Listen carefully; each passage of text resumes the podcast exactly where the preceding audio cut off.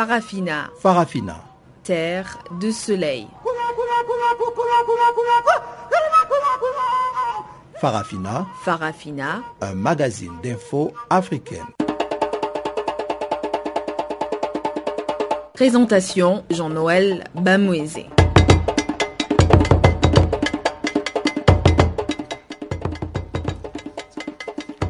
Bonjour à toutes, bonjour à tous, c'est Guillaume Cabissoso à ces micros pour vous présenter ce nouveau numéro de Farafina, le magazine d'actualité africaine sur Canal Afrique. Charles Moyo assure la réalisation de cette édition d'information, dont voici sans plus tarder les principaux titres.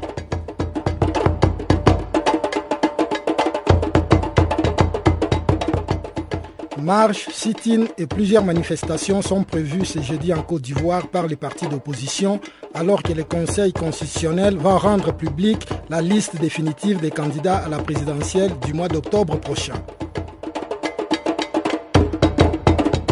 En République démocratique du Congo, la Cour constitutionnelle a donné à la Commission électorale indépendante de réexaminer son calendrier électoral, ce qui fait craindre un possible report des élections générales. Au Burkina Faso, le président Michel Kafondo a reçu les anciens barons du régime Compaoré disqualifiés pour la présidentielle d'octobre prochain. Voilà donc pour les grands titres de ces magazines d'actualité qui seront développés tout à l'heure. Place à présent à Pamela Kumba qui nous présente les bulletins d'information. Bonjour Pamela.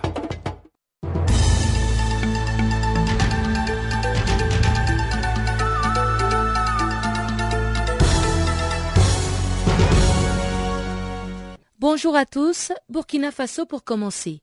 Le président Michel Kafando s'est entretenu ce mercredi avec une délégation des partisans de l'ancien régime. La dite délégation était composée des personnalités déclarées inéligibles pour les prochaines législatives. Achille Tapsoba, premier vice-président du Congrès pour la démocratie et le progrès, l'ex-parti au pouvoir, a dénoncé un caractère partisan de certaines institutions de la transition tout en réitérant son désir de voir les élections se tenir au Burkina Faso. La délégation a également manifesté une volonté de remplacer leur candidature déchue par des candidats éligibles sur la base du nouveau code électoral. Le président de transition n'a pas encore répondu à cette requête. La pré-campagne bat son plein en Guinée. Le président sortant Alpha Condé, candidat à sa propre succession, a entrepris un long séjour en Moyenne-Guinée. Ce voyage intervient après une visite d'une vingtaine de jours dans le Fouta Djalon, mais sa particularité réside dans le fait que cette fois-ci, il s'agit de la région natale de son principal challenger à la présidentielle, le chef de file de l'opposition, Selou Dalin Diallo. Au dire de certains observateurs, le président a été accueilli avec honneur et hospitalité propre aux populations du fief traditionnel de Selou Diallo. L'ouverture de la campagne présidentielle est prévue le 11 octobre prochain, mais déjà, les candidats s'attellent à séduire l'électorat guinéen. L'organisation des élections est en balotage en République démocratique du Congo. En effet, mardi, la commission électorale indépendante a saisi la Cour constitutionnelle pour trancher sur les blocages dans l'organisation des scrutins à venir. La Cour a ordonné à la CENI d'organiser l'élection des gouverneurs avant le prochain scrutin des provinciales prévu en octobre. Cette nouvelle instruction soumet automatiquement le pays à une réévaluation de l'ensemble de son calendrier électoral. La Cour exige aussi que le gouvernement congolais prenne des mesures transitoires exceptionnelles pour pallier au vide juridique à la tête des 21 nouvelles provinces. Le parti d'opposition, l'Union pour la nation congolaise, a dénoncé ce qu'il qualifie d'une opportunité donnée par la Cour au chef de l'État congolais afin de nommer directement les gouverneurs provisoires. Washington normalise ses relations avec Mogadiscio. Les États-Unis ont procédé à l'ouverture d'une représentation diplomatique en Somalie mardi. Cela vient concrétiser la normalisation des relations entre les deux pays, annoncée en mai dernier par John Kerry. Toutefois, les opérations consulaires et l'équipe de diplomates de la représentation diplomatique américaine seront basées à Nairobi, au Kenya. C'est un chargé d'affaires qui sera sur place à Mogadiscio, la capitale somalienne. Pour rappel, les relations diplomatiques entre Washington et Mogadiscio avaient été rompues en 1993 après la mort de 18 soldats américains dans un raid raté contre le chef de guerre de l'époque, Mohamed Farah Haïdid. Et parlons justement de la Somalie, le groupe islamiste Al-Shabaab a déclaré détenir des militaires ougandais en otage. Ces soldats ougandais font partie de la mission de l'Union africaine pour la Somalie et auraient été kidnappés lors de l'attaque la semaine dernière contre une base de l'AMISOM en Somalie. Leur nombre n'a pas été confirmé par les islamistes somaliens qui affirment tout simplement qu'ils seraient en bonne santé. Et puis, contrairement à Washington, qui entend à long terme ouvrir une ambassade en Somalie, le Nigeria étudie la fermeture de certaines de ses représentations diplomatiques à travers le continent. Le président nigérian Muhammadu Buhari a expliqué que cette démarche rentre dans le cadre d'une stratégie d'épargne. Selon une déclaration reprise par nos confrères de la Radio France Internationale, le président Bouhari a dit au ministre des Affaires étrangères qu'il n'y a aucune raison de garder ses missions diplomatiques avec des sources dilapidées et un personnel démoralisé. Il faut rappeler que lors de son investiture, Muhammadu Bouhari a promis des profondes réformes afin de mener le pays de l'avant. Il a aussi mis sur pied une commission anticorruption pour assainir les finances du pays. La semaine dernière, le président nigérian a livré l'envergure de son patrimoine, cherchant ainsi à promouvoir la transparence et la lutte contre la corruption au sein du gouvernement. Et voilà pour l'actualité du jour. Merci de nous avoir suivis.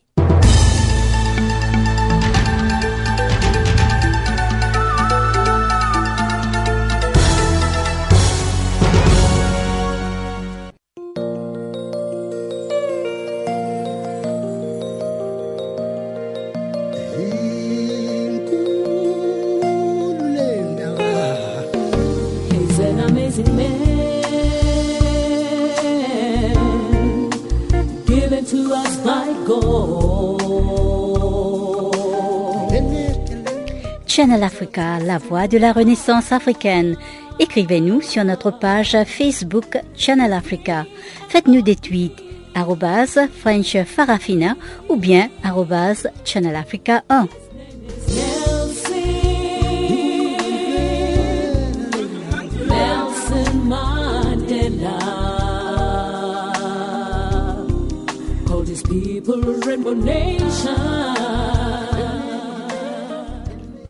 Encore une fois, bonjour à tous.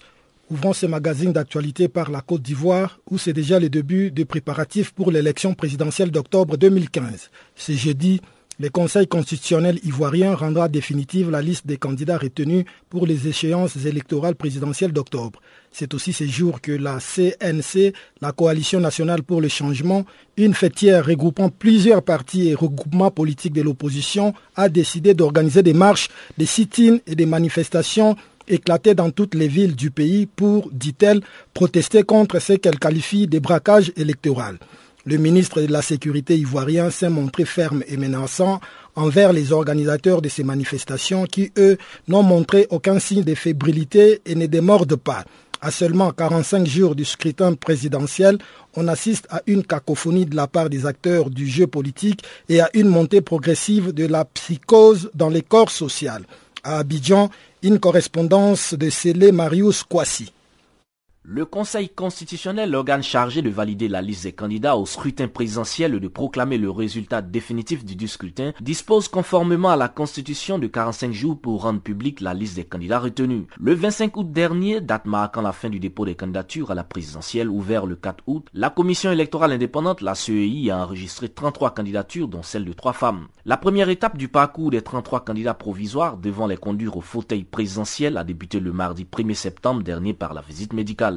Tous se sont présentés devant le collège de trois médecins, un chirurgien, un cardiologue et un psychiatre, choisis par le Conseil constitutionnel afin de constater l'état complet de santé et de bien-être physique et mental des candidats déclarés à l'élection présidentielle d'octobre 2015. Et c'est à la Polyclinique internationale Sainte-Anne-Marie, la PISAM, une clinique privée située au cœur d'Abidjan, que s'est effectuée la visite médicale en lieu et place d'un centre hospitalier public du pays. Le collège médical a transmis les résultats de l'examen médical sous pli fermé au Conseil constitutionnel qui rendra public ce jeudi 10 septembre la liste définitive des candidats à l'élection présidentielle d'octobre 2015. C'est aussi ce jeudi 10 septembre qu'ont choisi les partis politiques de l'opposition regroupés au sein de la Coalition nationale pour le changement, la CNC, pour manifester bruyamment et se faire entendre par la communauté nationale et internationale quant à leur position vis-à-vis du processus électoral en cours qu'ils estiment être biaisé et en faveur du candidat président Alassane Ouattara. Les marches, sit-in et manifestations que la CNC entend initier pour marquer sa protestation contre le processus électoral en cours n'ont pas été autorisées par l'autorité compétente comme celle qu'elle a organisée au cours du mois de juin dernier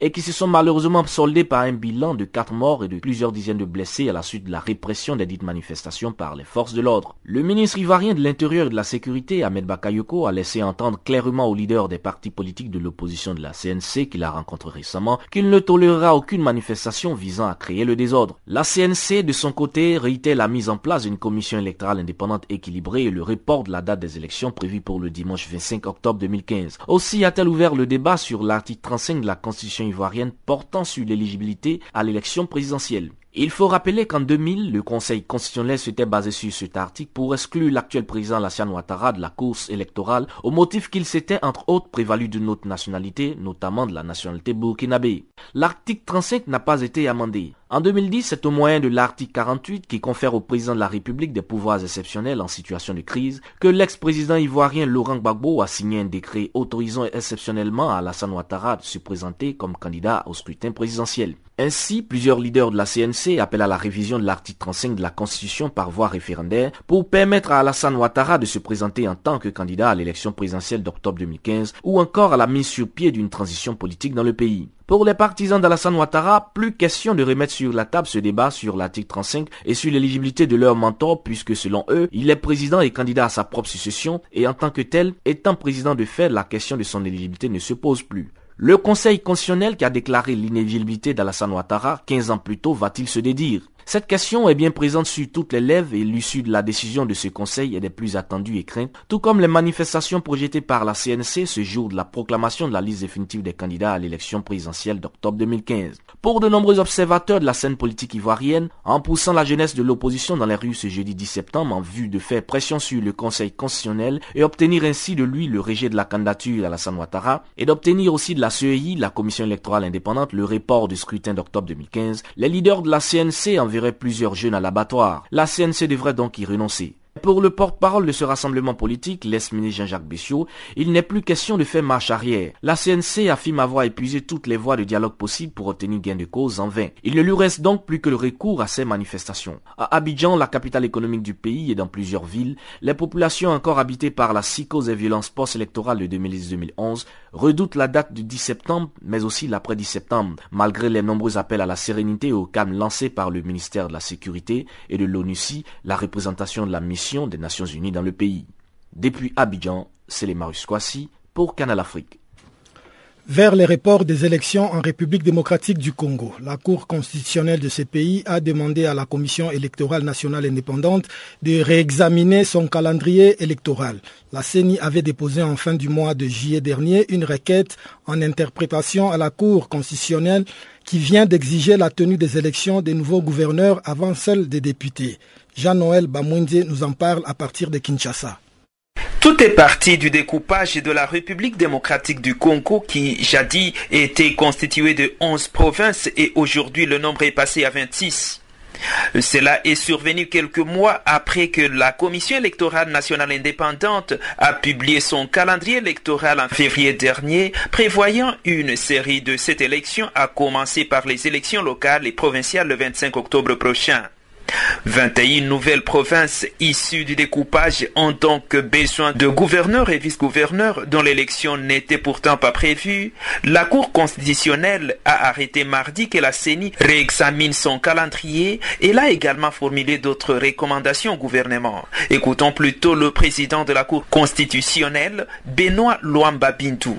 La Cour ordonne au gouvernement de la République démocratique du Congo de prendre sans tarder les dispositions transitoires exceptionnelles pour faire régner l'ordre public, la sécurité et assurer la régularité ainsi que la continuité des services publics dans les provinces concernées par la loi de programmation.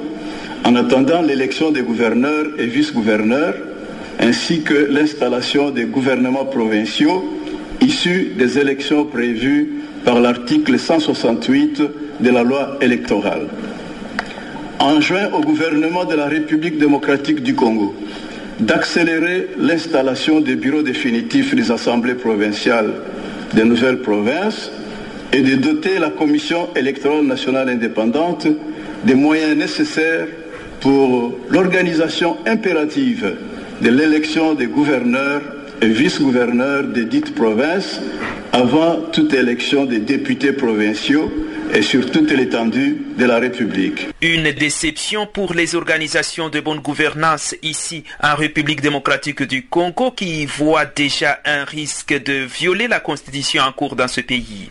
Dans tous les cas, pour le président du collectif des organisations non gouvernementales de bonne gouvernance, l'arrêt rendu par la Cour constitutionnelle pourrait ouvrir la voie à la nomination des gouverneurs et vice-gouverneurs. Rachidi Akida, je suis tellement déçu de cet arrêt que la Cour a rendu aujourd'hui, étant donné que cet arrêt ne dit pas d'abord grand-chose. Il y a un flou artistique qui est contenu dans cet arrêt. Pourquoi? Parce que la Cour ne précise pas les modalités pratiques. Elle a dit seulement que l'exécutif doit prendre des mesures exceptionnelles pour sécuriser je ne sais pas quoi. En ordonnant au gouvernement de prendre certaines mesures sans tarder et ces mesures transitoires d'une manière exceptionnelle. Là, le gouvernement peut interpréter de sa manière pour procéder justement aux nominations des gouverneurs et vice-gouverneurs. On peut les appeler gouverneurs ou vice-gouverneurs, tout comme on peut les appeler d'une autre manière, un nom ou commissaire général ou je ne sais pas qui. Mais je vous dis encore que la Cour ne devrait pas entretenir ces flous-là. C'est une violation de la Constitution parce qu'on va procéder aux nominations de ces personnages-là sur base de quel texte Parce qu'aujourd'hui, il n'y a aucun article, ni dans la Constitution, ni dans le règlement intérieur de n'importe quelle euh, assemblée provinciale ou de l'Assemblée nationale qui prévoit qu'on puisse procéder aux nominations des dirigeants. Il faut rappeler que le calendrier que la Commission électorale nationale indépendante a publié en février prévoit une série d'élections à clôturer par la présidentielle et les législatives le 27 novembre 2016. Jean-Noël Bamouessé, Channel Africa, Au Burkina Faso, le président des transitions Michel Kafundo a accordé une audience aux candidats inéligibles de l'ancien régime, conduite par Achille Tapsoba, premier vice-président du Congrès pour la démocratie et les progrès, l'ex-parti au pouvoir. La délégation a véhiculé ses préoccupations sur le respect des droits de l'homme au Burkina Faso et la tenue des élections. Achille Tapsoba nous fait les comptes rendus de cette audience au micro de Pamela Kumba. Nous avons été reçus par euh, son Excellence le Président de la Transition hier à, 17h. C'est donc une délégation euh, des partis de l'ex-majorité présidentielle que j'ai eu l'honneur de conduire auprès du Président. Il a été question pour nous euh, de lui soumettre nos préoccupations relatives à la situation politique nationale dans notre pays. Vous savez que ces derniers jours, cette situation nationale a connu des rebondissements assez importants. Étant entendu que le coût important de cette euh, situation, c'est les élections euh, du 11 octobre prochain. Et nous avons traduit à son Excellence, Monsieur le Président, nos inquiétudes, dans la mesure où euh, nous avons été surpris, désagréablement surpris, des décisions du Conseil constitutionnel pour exclure des candidats, des dizaines de candidats de la compétition électorale. Et ce, malgré la décision de la Cour de justice de la CEDEAO d'annuler les dispositions du Code électoral relatives à l'exclusion de citoyens. Et ce, malgré lui, sa déclaration à la nation, où il s'est engagé à faire respecter et à mettre en application la décision de la Cour de justice de la CEDEAO. Malgré tout cela, nous avons été victimes de cette exclusion. Nous lui avons traduit notre sentiment d'injustice, dans la mesure où nos droits n'ont pas été respectés, et l'État burkinabé a été incapable d'appliquer une décision de justice qui s'impose à tout le monde. Nous avons dit que cette façon de faire nous amène à douter euh, quant à la capacité des institutions de la transition à nous garantir des élections libres, transparentes, équitables et justes nous avons rappelé que bientôt, dans ces jours-ci, dans les jours à venir, il y aura encore une décision du Conseil constitutionnel pour valider ou invalider les candidatures à la présidentielle. Les décisions, si elles ne sont pas fondées sur le droit, et rien que sur le droit, peuvent devenir des facteurs de déstabilisation de la paix sociale au Burkina. Nous, avons attiré son attention sur cet état de fait. Et nous lui avons demandé en tant que premier magistrat du Burkina de veiller à ce que la justice soit rendue de façon équitable. Et c'est donc les préoccupations majeures que nous avons soumises à son attention. Alors, mais dans le cas de toutes ces candidatures qui ont été rejetées, est-ce qu'il y a une possibilité de proposer de nouvelles personnes qui euh, peut-être n'occupaient pas de hauts postes de responsabilité dans l'ancien régime? Nous avons toujours montré notre bonne foi quant à accompagner la transition vers une issue heureuse, une issue en tout cas honorable pour tous les Burkinabés. C'est pourquoi nous avons adhéré à la transition dès le départ en ratifiant la charte de la transition qui stipulait de façon claire que c'est une transition inclusive, qui prend en compte tout le monde, y compris ce qu'on appelle les éléments de l'ancien régime de Blaise Compaoré. Nous avons été surpris, comme je l'ai dit, par ces éléments d'exclusion. Mais nous sommes des démocrates et des républicains. Nous estimons que le rétablissement de l'ordre républicain est une chose fondamentale pour le Burkina Faso. Et malgré des traitements divers que nous subissons aujourd'hui, dans la transition et par la transition, nous avons décidé d'aller aux élections législatives, malgré les exclusions qui ont été prononcées contre nous. Et nous avons montré notre bonne foi à ce niveau, mais nous restons attachés au respect de l'état de droit et des droits des citoyens, même des droits électoraux. C'est pourquoi nous avons décidé au niveau du parti CDP et de certains partis de l'ex-majorité, dont des éléments ont été exclus des élections, malgré tout d'aller aux élections en nous faisant remplacer ceux qui ont été déclarés inéligibles par le Conseil constitutionnel, bien que le Conseil constitutionnel n'ait pas dit le droit. Car en réalité, l'exclusion concerne des députés, des anciens députés qui étaient couverts par l'immunité parlementaire garantie par l'article 95 de notre Constitution. Ça a été bafoué par le Conseil constitutionnel, qui n'en a cure et qui est passé outre cette disposition de la Constitution pour sanctionner politiquement des députés pour des effets de vote qu'ils devaient émettre à l'Assemblée nationale. Ce qui est une chose grave pour un pays qui se réclame républicain. Mais malgré tout, pour sauver la paix sociale et pour sauver donc euh, l'avenir du Burkina, nous avons accepté aller aux élections en nous faisant remplacer. Mais nous restons vigilants quant à la suite et nous réclamons toujours que justice soit faite et que les droits soient reconnus, quelles que soient les personnes. Monsieur Tapsoba, quelle a été la réaction du président par rapport à toutes vos préoccupations? Bien, le président a pris acte de nos préoccupations. Il nous a traduit également euh, sa position par rapport à tout cela. Il nous a surtout fait comprendre qu'il tenait à ce que les élections se passent à bonne date et que la transition prenne fin avec les élections du 11 octobre. C'est sa préoccupation majeure. Je crois que pour le reste, euh, nous n'avons pas reçu de réponse satisfaisante. Au Niger, l'opposition politique et des organisations de la société civile exigent la mise en accusation du président de la République après l'affaire des saisies d'importantes devises par la douane nigériane à l'aéroport de Niamey en août dernier. En effet, près de 9 milliards de francs CFA ont été saisis sur des individus d'origine nigérienne et nigériane, puis restitués aux dix individus sur instruction des autorités nigériennes contre le gré des douaniers. On en fait le point avec notre correspondant à Niamey, Abdul Razak Idrissa. Il n'y a toujours pas de réaction et d'explication officielle sur la scabreuse affaire de restitution d'importantes devises, près de 9 milliards de francs CFA, aux fraudeurs nigériens et nigérians interceptés à l'aéroport de Niamey par la douane en août dernier. Face à ce mutisme, des voix s'élèvent pour exiger des comptes c'est ainsi que les partis politiques de l'opposition, coalisés dernièrement avec des syndicats et associations de la société civile en front patriotique et républicain, exigent une mise en accusation du président de la République pour haute trahison. On peut affirmer sans embâche que la responsabilité du président de la République qui a juré sur le Saint-Coran de respecter et de faire respecter la Constitution ainsi que d'assurer le fonctionnement régulier des pouvoirs publics est engagé.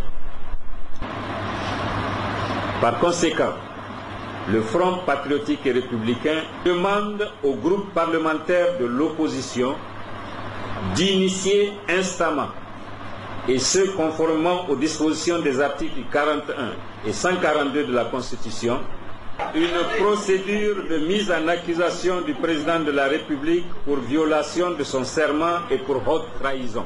En tout état de cause, le Front patriotique et républicain considère que le président Issoufou Mahamadou n'est plus digne de la confiance placée en lui par le peuple nigérien. Dans la déclaration publique, le FPR estime que cette affaire et bien d'autres illustrent à suffisance un banditisme d'État instauré au haut niveau depuis quatre ans et ce pour deux raisons principales. Si en l'espace d'une semaine, une dizaine de milliards de francs a été saisi sur la seule plateforme aéroportière de Niamey, Combien de milliards ont été dissipés en quatre ans de gestion? En réalité, toutes ces pratiques ne visent qu'un double objectif. Premièrement, sécuriser les ressources induites, accumulées à l'occasion des différentes opérations de corruption et de blanchiment ainsi que d'autres opérations illicites. Deuxièmement, constituer à M. Mohamed Issoufou, alias Charlie, et à son parti, le PNDS, un trésor de guerre dans la perspective des élections de 2016. Après avoir asséché le trésor public, appauvri et affamé le peuple nigérien, le président Issoufou Mahamadou pense lui arracher sa souveraineté par des pratiques corruptives lors des futures opérations de vote. Les partis politiques de l'opposition et les syndicats et associations de la société civile ont demandé au procureur de Niamey de se saisir très vite de cette affaire pour la tirer au clair. Razak Idrissa à Niamey pour Canal Africa.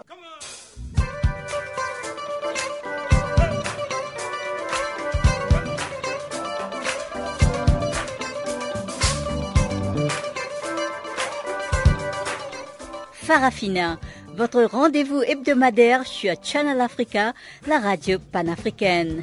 Farafina, votre programme des actualités en langue française sur Channel Africa.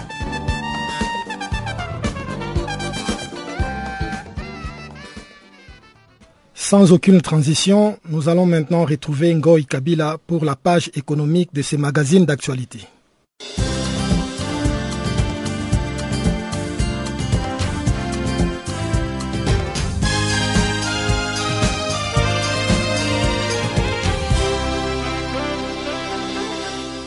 Merci Guillaume. Commençons ces bulletins par les Burkina Faso. West African Resources, la compagnie minière australienne, tend à réaliser les projets aux rivières des Tanluka. Il consistera à exploiter les minéraux au centre-nord du Burkina Faso. Cette compagnie est financée par Macquarie, une banque d'investissement australienne. Cette banque étudiera la faisabilité du projet de démarrage de lisiviation avant novembre 2015. Ces projets aux rivières se chiffrent à un montant total de 84 millions de dollars. Cependant, le premier investissement est estimé à 35 millions de dollars. Le taux de rentabilité interne avant l'impôt revient à 63% sur 14 des remboursements du capital et des réserves minérales probables de 440 000 onces d'or. L'Ouganda et le Kenya signent ce mercredi à Kampala un partenariat sous le sucre. La signature sera révisée jeudi afin de permettre aux différentes parties d'être imprégnées de clauses de ces contrats. Cet accord permettra à l'Ouganda d'exporter son sucre vers le Kenya. Cette résolution a été prise à l'issue des dernières rencontres du président kenyan Uhuru Kenyatta et son homologue ougandais Yoweri Museveni. Ces décisions avaient déjà été critiquées par Raila Odinga. L'opposant kenyan avait dit que la résolution a été prise au moment où des usines sucrières kenyennes sont sur le point d'être fermées. Raila Odinga a ajouté que l'importation du sucre en provenance de l'Ouganda tuerait l'industrie sucrière kenyenne. Les autorités fiscales ougandaises et kenyennes, les producteurs des sucres des deux pays et la communauté d'Afrique de l'Est participeront à ces partenariats. 7% des gaz à effet de serre sera diminué par l'Algérie d'ici 2030. Cette réduction sera réalisée grâce à l'usage des énergies saines dont les gaz naturels, la géothermie et l'énergie solaire. La réduction atteindrait la barre de 22% d'ici 2030 si l'Algérie reçoit un financement international. Il faut noter que ce pays rejoint les sept pays africains engagés dans la lutte contre le réchauffement climatique et contre les gaz à effet de serre. Soulignons que le pays contient les gisements solaires les plus élevés au monde estimés à plus de 5 milliards gigabytes. À noter que l'Algérie fait partie de 195 pays qui participeront à la conférence de Paris sur le climat du 30 novembre au 11 septembre prochain. Un appel d'offres de 30 milliards de francs CFA pour la session de bons du Trésor sera lancé le jeudi prochain au Burkina Faso. Cet appel d'offres concerne le marché de l'Union économique et monétaire d'Ouest africaine UMOA, a fait savoir le ministère de l'économie et des finances. La valeur nominale unitaire coûte 1 million de francs CFA. Cependant, le taux d'intérêt est multiple. L'État burkinabé qui a émis des titres d'un montant de 115 milliards de francs CFA en 2014 prévoit des émissions d'environ 210 milliards de francs CFA des titres publics pour 2015. Cette opération d'appel d'offres est sous la coordination du Trésor public burkinabé et l'Agence régionale d'appui à l'émission et à la gestion des titres publics des États membres de l'UMOA. Les rapports African Retail Development Index 2015 sur le développement de la distribution en Afrique a été publié mardi par le cabinet de conseil A.T. Kearney.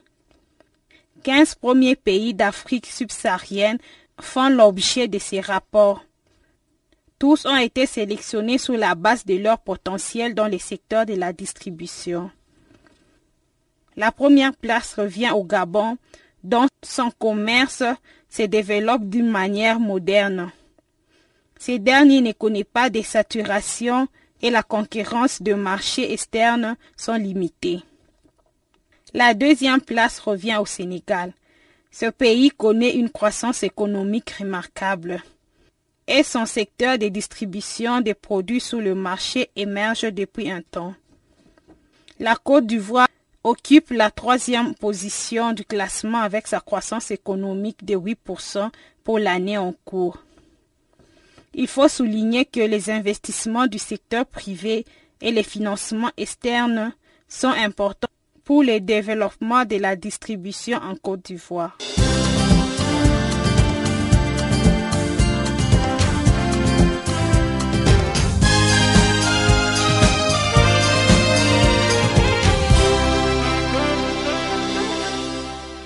Ouvrons la deuxième partie de ces magazines par les Rwandais où la Fédération internationale des ligues des droits de l'homme, FIDH, dénonce ce qu'elle appelle une tentative de prise en main de sa ligue par le gouvernement. En effet, lors d'une assemblée générale samedi à Kigali, les membres de la Ligue rwandaise pour la promotion et la défense des droits de l'homme, l'IPRODOR, ont élu trois nouveaux membres réputés indépendants.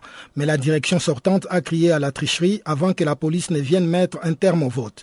Nous avons joint à Kigali le président sortant de la LIPRODOR, Munyangaju Aloïs, qui nous donne ici sa version des faits. En fait, pour retourner un peu en arrière, euh, c'est une assemblée générale ordinaire fin de mandat. En fait, c'est une assemblée générale élective. On devrait débattre euh, problème de dette de la Ligue. Et puis, à la fin de la séance de travail, on devrait élire le nouveau comité de de direction, en fait, des organes de la Ligue. Alors, qu'est-ce qui s'est passé? Moi, je ne suis pas dans le nouveau comité. Je suis dans le comité. En fait, je suis, je, suis à la fin de mon mandat. Alors, on a eu une longue euh, de travail dès la soirée, durant les élections. Alors, bon, on a tourné des élections qui ne sont pas terminées. À, la fin de la fin de travail, on devrait clôturer notre séance par les élections. Alors, durant les élections, euh, nous avons pu trois membres des organes de la direction, c'est 14. En fait, on, devrait les membres de trois organes, à savoir le conseil d'administration, euh, le comité de surveillance et le comité de gestion des conflits. En tout, on devrait élire 14 personnes. Alors, pour t'expliquer, euh, durant les élections, euh, quand nous, sommes arrivés à, la troisième personne, les tensions commençaient à monter. Donc, quand les tensions, commençaient à monter, euh, les gens commençaient à se fatiguer. Alors nous avons préféré en fait ne pas continuer les élections. En fait, c'est ça, c'est ça la situation. Donc euh, vous dites qu'il n'y a pas eu élection parce que le processus n'est pas allé jusqu'au bout. Non, ça n'est pas allé jusqu'au bout. En fait, bon, c'est, en fait, les élections ont commencé. En fait, on n'a pas terminé parce qu'on était à la troisième personne sur 14. Ce n'est pas question de refuser les élections, c'est question de terminer les élections. En fait, comme il y a eu des, tensions au niveau de la salle, les gens commencé à sortir, les, les autres commençaient à ne pas respecter le règlement de vote. Alors nous avons préféré arrêter les élections. On va encore organiser notre assemblée générale. Et qu'est-ce qui a été à la base de ces tensions qui sont intervenues durant le processus des élections? Non, tu sais comment j'étais à la direction. Quelquefois, quand on dit une réunion, on ne sait pas exactement ce qui se tourne autour de toi. Euh, la tension est montée quand on commençait à marquer le boulage des îles. Voilà. En fait, bon, le nombre qui est passé aux élections, euh, en fait, bon, euh, le nombre était dépassé. Alors, le, comptage devenait difficile. Les gens commençaient à discuter. Voilà. le comité que, à ce moment-là, euh, quand on fait les élections, il y a un comité euh, de l'élite qui organise les élections. À ce moment-là, je ne dis pas la réunion. En fait, je laisse la chaise au comité pour les élections. Alors, quand le comité n'arrive pas à bien diriger les débats, ça commence à donner des problèmes. Voilà. Que répondez-vous à ceux-là qui disent que ceux-là qui ont été élus, ce sont des gens indépendants, alors que vous, on vous accuse d'être de mèche avec le pouvoir? Non, c'est le, point de vue. C'est le point de vue. Mais moi, j'étais, d'ailleurs, comme c'était la fin de mon mandat, hein, ça, ça, ça serait normalement idéal de laisser en fait un bon, un bon héritage au niveau de, la décision de la Ligue. Alors, ça pouvait être vraiment à mon passif de laisser à la direction un comité très compétent euh, de mener les, activités de la Ligue. Ce n'est pas question euh, de dire service. Par exemple, euh, voyons, ces gens-là, c'est ça qui ne pas réellement, qui ne comprennent pas la direction des affaires. Alors, les gens qui sont, qui, ont des intérêts personnels, parce que j'étais à la fin de mon mandat. D'ailleurs, je n'étais pas candidat. Vous trouvez bien, je quittais mon mandat. Quelle est la nouvelle date qui a été arrêtée en commun accord pour les nouvelles élections? pour, le moment, c'est un peu Nous sommes au, troisième jour euh, de l'Assemblée générale. Euh, maintenant, je me concerte avec euh, les membres de l'ancien comité de direction pour voir ce que nous avons comme moyen et, nous consulter aussi notre règlement. nous pensons arriver notre assemblée dans 30 jours. Le règlement stipule que dans 30 jours, on peut organiser notre assemblée générale. Voilà. À l'issue d'une visite de trois jours en République démocratique, à l'issue, je m'excuse, d'une visite de trois jours en République centrafricaine, le secrétaire général adjoint des Nations Unies aux opérations de maintien de la paix, Hervé Ladsous, a annoncé mardi l'établissement d'une zone sans armes dans la ville de Bambari où des affrontements meurtriers entre milices rivales ont forcé plusieurs milliers de personnes à fuir leur domicile au cours des dernières semaines. Des violences entre milices rivales sont en effet survenues au cours des dernières semaines suite à un regain de tensions intercommunautaires dans cette ville du sud de la République centrafricaine. Le point avec Guira FM. Je me suis rendu à Bambari samedi ou dimanche, euh, une grande rencontre avec la population, avec les organisations euh, populaires, Et le message était un message d'exaspération. On est fatigué. On en a marre de ces groupes armés qui viennent transposer chez nous leurs querelles ou leurs poursuites de profits égoïstes. Chaque fois, nous en faisons les frais.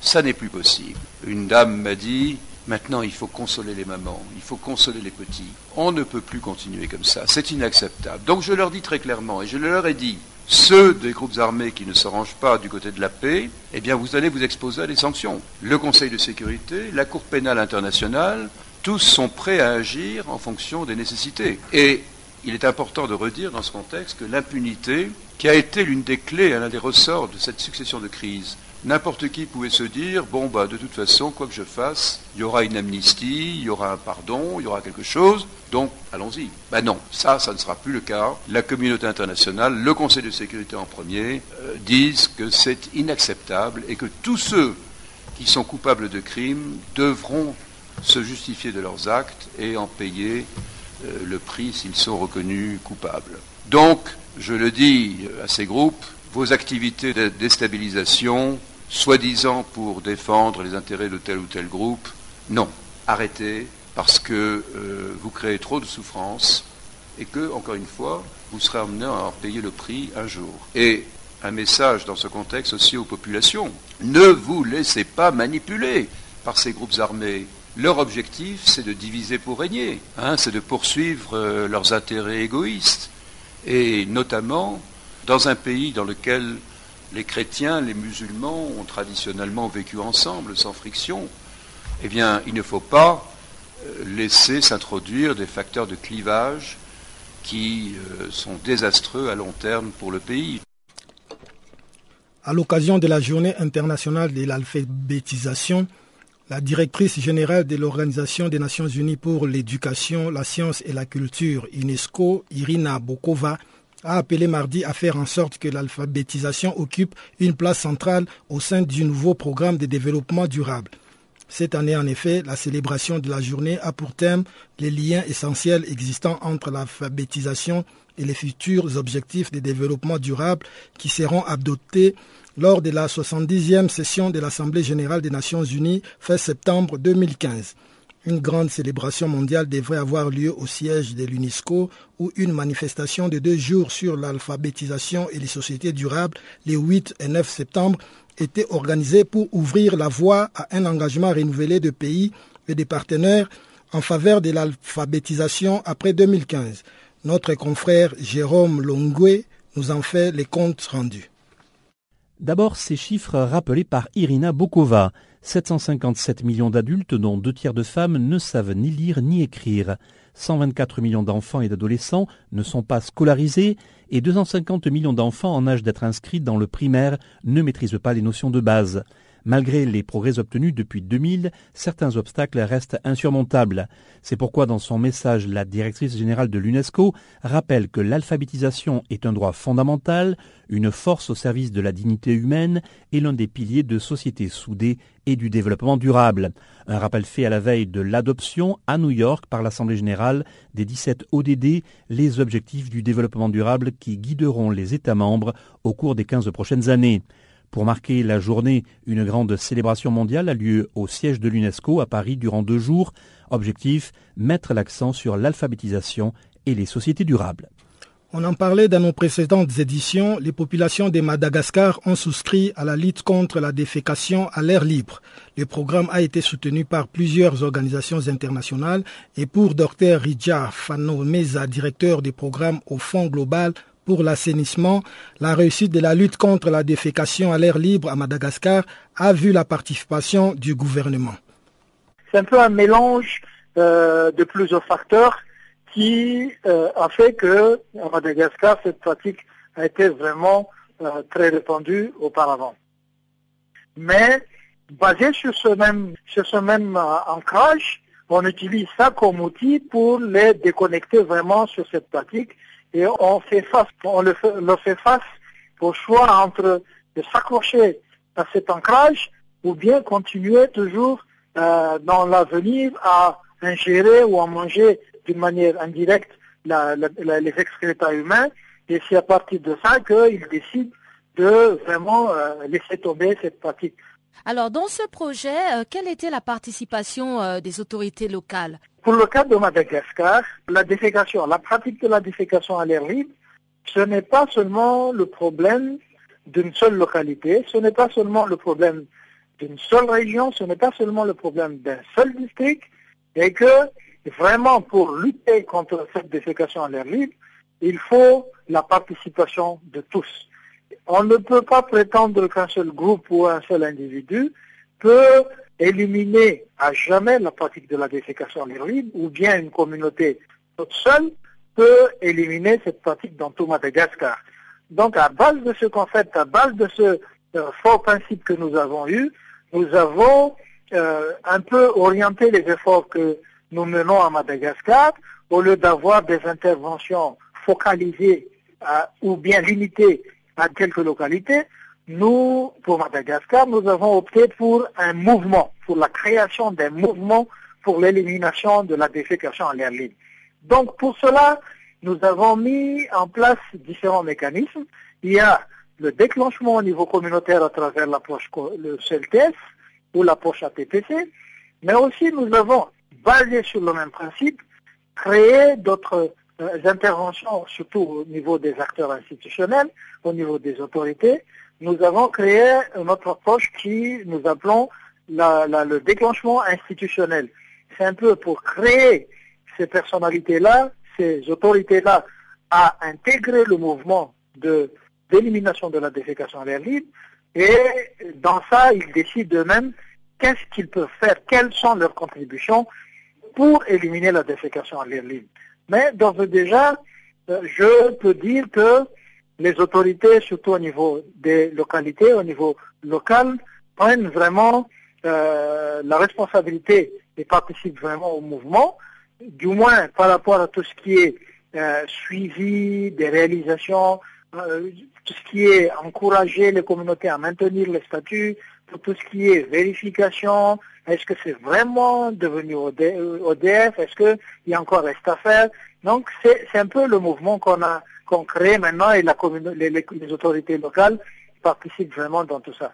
Bon, au niveau national maintenant, nous avons déclenché aussi euh, le président de la République, le, Premier ministre, plusieurs ministres, toutes ces personnes-là maintenant se donnent la main, dans la main avec nous, pour euh, encourager les autres à contribuer aussi dans, cette, euh, dans ce mouvement de euh, lutte et d'élimination de la défécation à l'air libre. Donc c'est un peu la façon dont nous, nous, intégrons ces autorités dans ce mouvement de lutte et d'élimination de, de la défécation à l'air libre.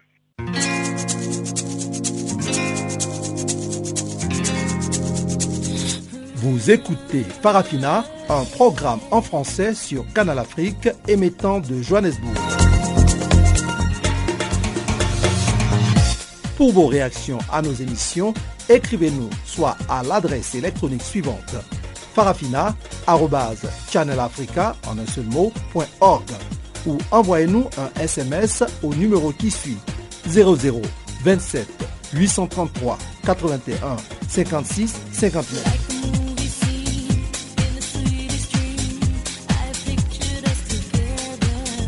Notre adresse électronique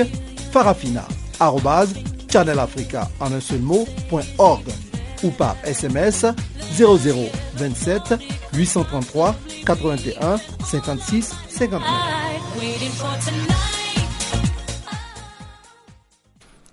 Avant de boucler ces magazines des actualités, cédons maintenant l'antenne une fois de plus à Pamela Kumba pour les bulletins des sports.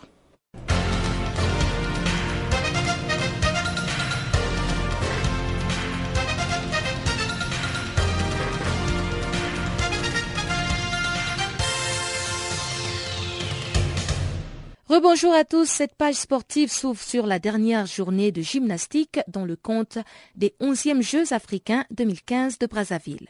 Les gymnastes algériens hommes et femmes confondus ont raflé mardi 11 nouvelles médailles, dont 4 en or et 3 en argent au gymnase du complexe sportif Makelekele à Brazzaville lors donc de la troisième et dernière journée de la compétition. La première médaille d'or algérienne de la journée a été remportée par Mohamed Bourguieg au saut à cheval avec une note de 14.600. devant son compatriote Ahmed Anes Maouj, 14 points 188, et le Sud-Africain Ngobo Simpamandla, 14 points. Ensuite, Mohamed Regbig a ajouté une seconde médaille en vermeil dans l'épreuve de la barre fixe avec un total de 14 points 375, laissant l'argent à l'Égyptien Mohamed Shrief El Sharati. 14 points 135. Et le bronze est revenu à un autre Algérien, Mohamed Aouishia, avec 13 points 675. Hillel Metidji a pour sa part gagné l'argent au bar parallèle avec un total de 13 points 675 devant le Sud-Africain Tian Glober, 13 points 250 et derrière l'Égyptien Mohamed El Saati, 14 points 575. Chez les dames, la jeune prodige de la gymnastique artistique féminine algérienne, Farah Boufaden, s'est contentée du bronze à la poutre, récoltant 12 points 967. Derrière les Sud-Africaines Kirsten Beckett, 13 points 267 et Magayer Angela, 13 points 033. De son côté, Sia Mansouri s'est adjugé l'or en aérobic au simple avec un total de 19.850, devançant de loin ses adversaires Mandomnik 19.050 et l'Algérien Saoud Saïd 18.650. Du côté des Jeux olympiques Rio 2016, Blessing Okakbare a été interdite des Jeux olympiques. La Commission nationale des sports du Nigeria a pris la difficile décision de l'éliminer à cause de son indiscipline.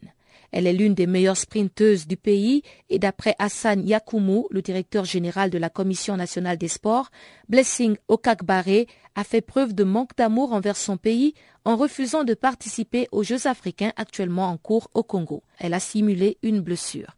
Il a déclaré, je cite, J'ai été choqué de voir Blessing participer au meeting de Zurich jeudi dernier. Si un athlète se voyait plus grand que les Jeux africains, il ne devrait pas songer à aller à Rio. Aucun athlète n'est plus grand que le Nigeria. Fin de citation. À noter que quelques jours plus tôt, la vice-championne du monde du 200 mètres en 2013 déclarait forfait pour le 200 mètres des championnats du monde de Pékin et plus tard pour les Jeux africains. Coupe Davis, on en parlait dans nos précédentes éditions. Les résultats de la journée de mardi mettent à l'honneur chez les dames Serena Williams, qui a réussi à éliminer sa sœur Vénus afin de poursuivre sa quête de grand chelem. Serena s'est imposée face à Vénus avec des sets qui vont comme suit. 6-2, 1-6, 6-3. La numéro 1 mondiale reste donc dans la compétition et jouera contre Roberta Vinci en demi-finale et reste donc en course pour réaliser le grand chelem. En battant sa sœur Vénus en quart de finale de l'US Open, la numéro 1 mondiale, Serena Williams, n'est plus qu'à deux victoires de l'exploit, remporté dans la même année les quatre tournois majeurs de la saison. Le match a été difficile à gérer d'un point de vue émotionnel, a admis Serena Williams, et elle a déclaré, je cite, Vénus est tout simplement la joueuse la plus difficile que j'ai eu à affronter sur le circuit. C'est aussi la personne la plus belle que je connaisse. C'est bizarre de jouer contre sa meilleure amie et en même temps contre sa plus grande rivale. Fin de citation de l'américaine qui a remporté 21 titres du Grand Chelem dans sa carrière. Chez les hommes, Marin Silic a battu Joe Wilfried Tsonga en quart de finale par 6-4, 6-4, 3-6, 6-7, 6-4. Marin Silic a fait preuve d'une énorme combativité pour écarter de sa route le français qui a tout donné pour le faire chuter. Euro 2016 de football du doublé de Neymar aux États-Unis. Parmi les matchs amicaux de ce mardi, celui opposant le Brésil aux États-Unis a vu gagner les équipiers de Neymar. L'Argentine a tout simplement pu se relever face au Mexique. Le Brésil s'est facilement imposé face aux États-Unis lors d'un match amical à Foxburg, dans le Massachusetts. Au même moment, l'Argentine n'est pas parvenue à faire plier le Mexique, contre qui elle a fait match nul. C'était donc une victoire de 2 buts à 1 qui a permis à Neymar de pouvoir sauver l'honneur des États-Unis en toute fin de match. Et on reste dans le cadre de l'Euro 2016 pour parler cette fois-ci du but exceptionnel de la formation Saint-Marin, même si euh, elle n'a pas pu remporter ce match. Pour la première fois depuis 14 ans, Saint-Marin a marqué un but à l'extérieur. L'exploit s'est déroulé mardi pendant que la République de Saint-Marin affrontait la Lituanie lors de la phase qualificative pour l'Euro 2016 dans le groupe E. Le but historique a été marqué à la 54e minute, lui permettant d'égaliser. Le buteur, Matteo Vitaoli, s'est jeté au sol et tous ses coéquipiers se sont précipités vers lui. La victoire est toutefois revenue à la Lituanie, qui a creusé l'écart à la 92e minute. Et voilà donc qui met un terme à ce bulletin. Merci d'avoir été des nôtres. Au revoir.